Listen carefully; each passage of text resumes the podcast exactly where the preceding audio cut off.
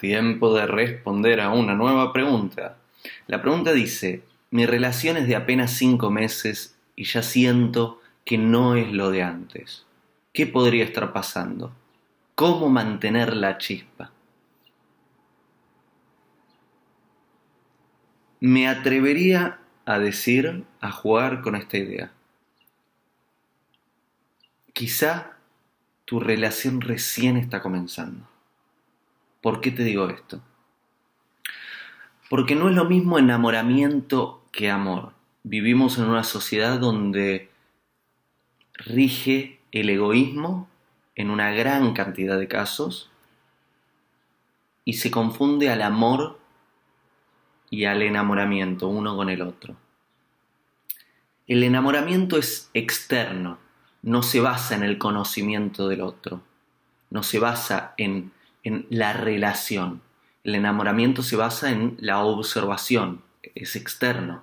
Si mantenemos la atención en el objeto de observación por cierto lapso, nos enamoramos de ese objeto de observación, le vamos descubriendo la belleza.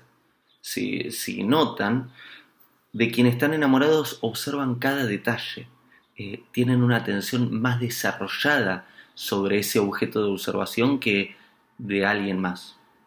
En, varias charlas eh, solía dar este ejemplo cómico, que es que pasa alguien de quien ustedes no están enamorados y pasa, pero viene la persona de quien están enamorados y todo en cámara lenta.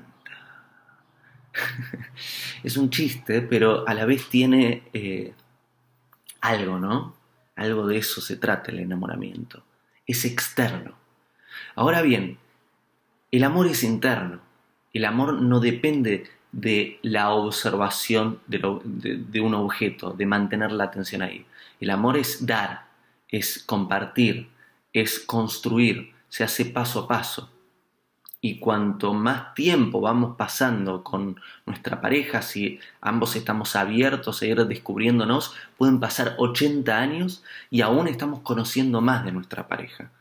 Y eso es una relación. Vamos profundizando cada vez más y vamos creando en conjunto, nos vamos relacionando a nivel de todos los cuerpos. En, el video donde hablo cómo tener una pareja hablo un poco más sobre este tema. Por lo pronto, me decís, mi relación es de apenas cinco meses y ya siento que no es lo de antes. ¿Qué podría estar pasando? Y lo que está pasando es que recién ahora estás conociendo a la persona. Recién ahora estás conociendo al otro. Al comienzo no estaba construida la relación en base al conocimiento mutuo, sino a cierto enamoramiento que está bien, es una buena excusa para empezar una relación.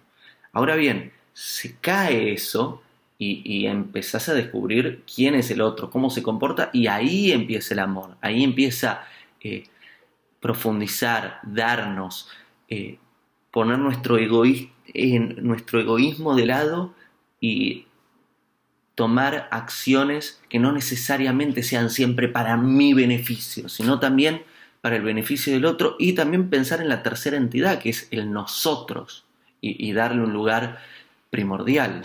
Porque hay tantos casos de personas que se casan y dicen, pero cuando me casé descubrí a otra persona, ya no era el mismo o ya no era la misma.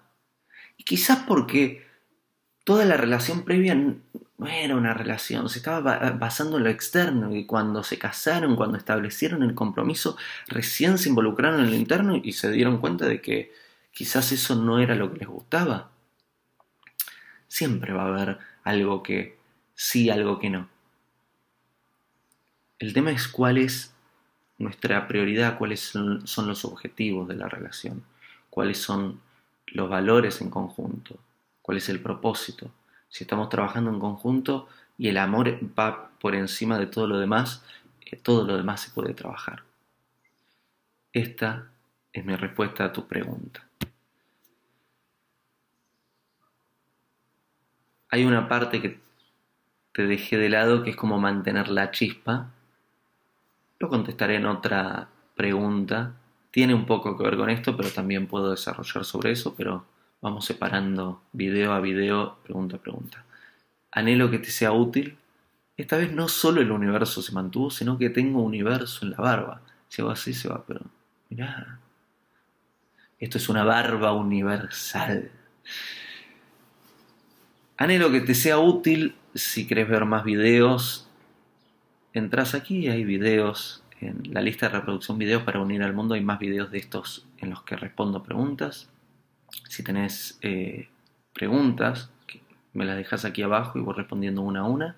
Y si querés eh, recibir notificaciones cada vez que subo un nuevo video, te suscribís. Un abrazo y hasta el próximo video. Hago esta rápida pausa comercial para agradecerte por oír mi podcast y pedirte que si te gusta lo recomiendes. Si te gustaría adquirir alguno de mis libros, podés encontrarlos en su formato físico y digital en Amazon y en su formato audio en Audible. Gracias y que continúes disfrutando del contenido que tengo para vos.